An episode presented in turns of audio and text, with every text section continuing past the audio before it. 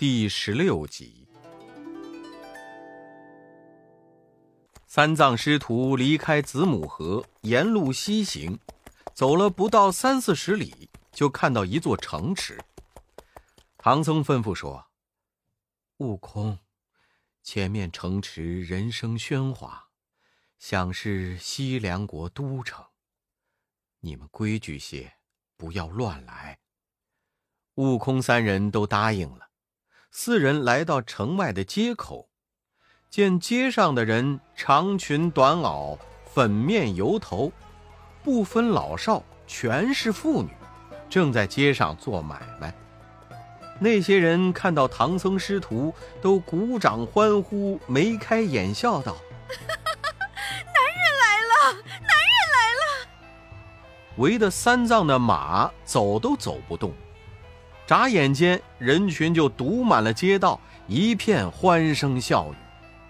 八戒把头摇上两摇，竖起一双蒲扇耳，扭动着大长嘴，大吼一声，把那些妇女吓得跌跌爬爬，不敢上前，一个个战战兢兢地站在街道两旁看着唐僧。八戒牵着马，努努嘴，摆着耳朵，悟空和沙僧也跟着装丑吓唬人。师徒们刚转过街角。只见一个女官站在街上，高声叫道：“远来的使客不可擅入城门，请到馆驿登记。”三藏下马，来到女官面前行礼。驿城女官请他们进了荥阳驿站，问清了来历，登记在案，然后说：“请稍后，下官进城启奏女王陛下，倒换官文后，送老爷们西去。”三藏欣然坐下。一城进城上殿说：“微臣接到东土大唐王玉帝唐三藏，另有三个徒弟，名叫孙悟空、朱悟能、沙悟净，连马五口上西天拜佛取经，特来启奏主公，是否允许他倒换官文并放行？”女王听了，满心欢喜。对文武百官说道：“我国自盘古开天辟地以来，从没有男人到此。如今唐王玉帝到来，定是天意。寡人愿招玉帝为王，我为王后，与他生子生孙，永传帝业，岂不是美事？”女官们听了，个个欣喜，都说：“啊！”主公所言极是，只是还要有个媒人才好。女王就叫太师做媒，议成主婚，先去驿站求亲。两位女官来到驿站，对着长老下拜，说道：“玉帝爷爷，恭喜恭喜！”三藏忙问：“哦，我是个出家人，喜从何来？”太师便把女王求亲的事说了一遍，三藏听了连连摆手。八戒在一旁撅着大长嘴说：“ 呃，太师，我师傅是得道的罗汉，不爱金钱，也不爱美色，不如倒换了官文，打发他西去，我留下来成亲好了。”只把太师吓得胆战心惊，不敢回话。悟空忙呵斥说：“嘿，呆子，别胡扯！”三藏问：“哎呀，悟空，你说这可怎么办呢？”悟空说：“嘿嘿，依俺老孙说，你在这里也好。自古道千里姻缘一线牵，哪里还有这等好事？”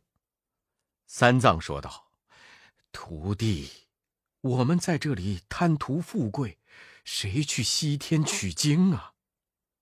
悟空笑道：“嘿嘿，师傅放心，你留在这里与女王成亲，我们几个换了官文西去取经就是。”说罢，也不顾唐僧阻拦，扭头对两位女官说：“啊，我们愿意留下师傅。”太师和义成大喜，忙向悟空道谢。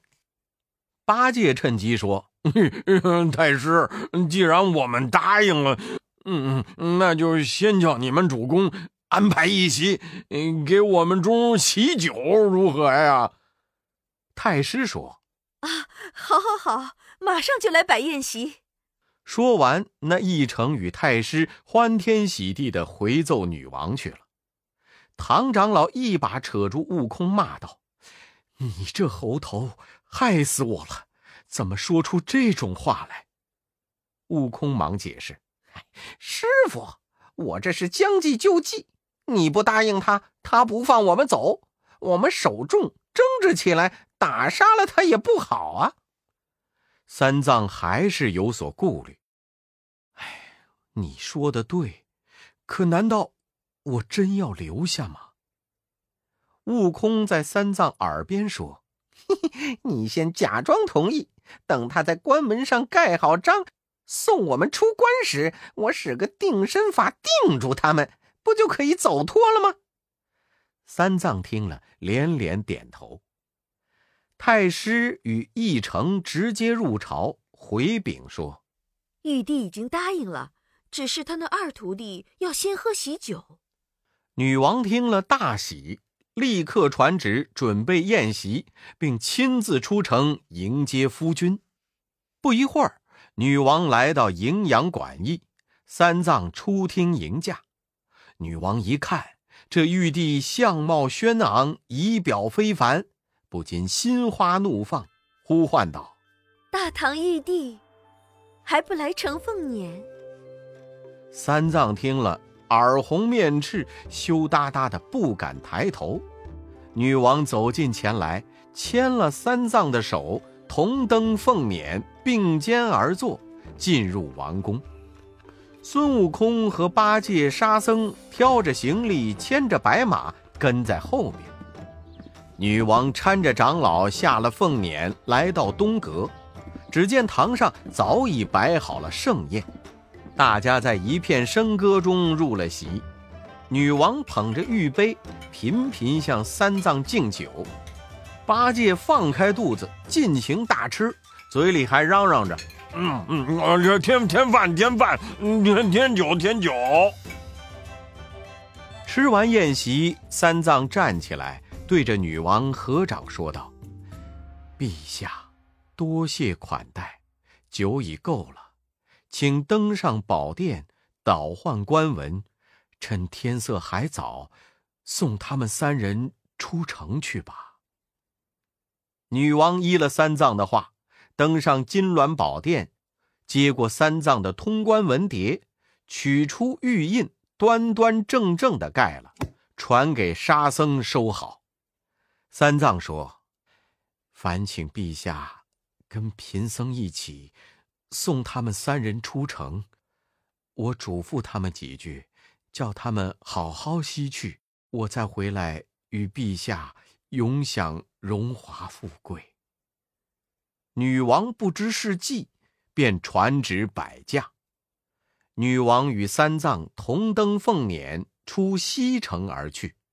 满城百姓打扫干净街道，纷纷出来观看女王和玉帝。不一会儿，到达西关，长老下了凤辇，对女王拱手说：“陛下请回，贫僧取经去了。”女王大惊失色，扯住唐僧说：“玉帝哥哥，我愿意招你为王，我做王后。”喜宴都吃了，怎么又变卦？八戒听了，发起疯来，撅着长嘴，晃着两只大耳朵，闯到架前，叫道：“嗯哼，我们和尚家和你做什么夫妻？赶紧放我师傅走路！”女王见他这样撒泼弄丑，吓得魂飞魄散，一下子跌进了碾架。太师忙叫：“护驾！”周围女兵一拥而上，赶走八戒，想拉走唐僧。悟空一看大事不妙，就想使出定身法定住那些女子，大家好脱身西去。悟空刚一转念，只见路旁闪出一个女子，喝道：“唐玉帝哪里走？给我做夫君去！沙僧一看不妙，举起宝杖劈头就打。那女子弄起一阵旋风，呜的一声，把唐僧抓走，霎时无影无踪。悟空跳在云端四下观看，只见一阵灰，尘风滚滚的向西北去了，急忙回头叫上兄弟们驾云去赶师傅。兄弟三人腾云踏雾，望着那阵旋风，一直追到一座高山前。只见前面灰尘停息，风头散了，不知妖怪去了哪里。兄弟们暗落云头，一路找来，见到一块像屏风一样的青石，石屏后面有两扇石门，门头上有六个大字：“独敌山琵琶洞。”八戒举起钉耙就要打门，悟空连忙拉住他说：“哎，兄弟别忙。”等老孙进去打听打听再说。说完，悟空念个咒语，摇身一变，变作一只蜜蜂，从门缝里钻了进去。只见正当中花亭子上端坐着一个女妖，左右几个女童欢天喜地的在聊着什么。唐僧坐在那里，脸儿黄黄的，嘴唇白白的，眼睛红红的，不住的流泪。悟空在暗中叹道：“师傅中毒了。”那女妖对三藏说道：“玉帝放心，我这里虽然不是西凉女国的宫殿，没有那么富贵奢华，却也清闲自在，正好念佛看经。我和你做个伴儿，夫妻恩爱，白头到老，多好！”悟空现出本相，举起铁棒喝道。孽畜无礼！那女妖见了，叫小的们拉唐僧下去，自己抄起一柄三股钢叉，跳出亭门骂道：“泼猴，竟敢私闯我家！不要走，吃老娘一叉！”悟空且战且退，二人打出洞外。八戒见他们出来。慌忙叫沙僧看好行李马匹，自己双手举耙赶上前叫道：“嗯，师兄靠后，让我来。”妖怪见八戒来，又使个手段，呼的一声，鼻中出火，口内生烟，将三股叉丢去，在悟空头皮上扎了一下。悟空叫声好疼，忍耐不住，只好败阵而逃。八戒见悟空受伤，赶忙撤退去查看悟空伤势。悟空抱着头哼哼道：“哎，我这头雷打火烧都毫发未损，不知这妇人用的什么兵器，弄伤了老孙的头。”正说着，只见一个老妈妈在南山路上挖野菜，身边放着个青竹篮。沙僧说：“大哥。”不如去问问那妈妈，看这是个什么妖怪，用的什么兵器，这样伤人。悟空睁眼细看，认出他是观音菩萨，忙上前拜道：“菩萨，恕弟子失迎之罪，我等努力解救师傅，可这女妖实在难以降服，万望菩萨搭救搭救。”菩萨见他们认出自己，现了真相，说道。这妖怪是蝎子精，他那三股叉是尾上的一个钩子，叫做倒马毒，十分厉害。我也拿他没办法。你去东天门光明宫，请卯日星官来，方可降服那妖怪。说完，观音菩萨化作一道金光，回南海普陀山去了。悟空告别八戒、沙僧，急忙驾筋斗云而去，眨眼就来到了东天门光明宫。悟空进入光明宫，只见卯日星官高坐殿上，忙上前施礼，请他救师傅脱难。星官一听，忙和悟空一起出了东天门，到西凉国去降妖。两人到了独敌山石屏前。八戒、沙僧忙上前行礼，星官还了礼，八戒发狠说：“哼，嗯，哥哥，我们再打那泼怪去。”星官说：“正是正是，你们引他出来，我好降服他。”悟空与八戒跳上山坡，八戒口里乱骂，一顿钉耙，把第一层洞门捣烂，又一钉耙将二门打得粉碎。那女妖听见打破二门，立刻跳出花亭子，抡叉来刺八戒。悟空、八戒且战且退，将他引出洞来。只见那星官立在山坡上，现出本相。原来是一只雄赳赳的大公鸡，昂起头来有六七尺高。妖怪一见，吓得大叫一声，跌倒在地。星官对着妖怪叫一声，他就现出了本相，化作个琵琶大小的蝎子。星官再叫一声，那妖怪浑身酥软，死在坡前。八戒上前，一只脚踩住蝎子，一顿钉耙。把它捣成一团烂酱。卯日，星官聚起金光，驾云而去。悟空、八戒和沙僧朝天拱手谢道：“有劳有劳，改天登门道谢。”悟空三人进了洞里，救出师傅，点上一把火，把几间房宇烧了个干净。唐僧上马，师徒沿着大路继续西行。欲知后事如何，请看下册《真假美猴王》。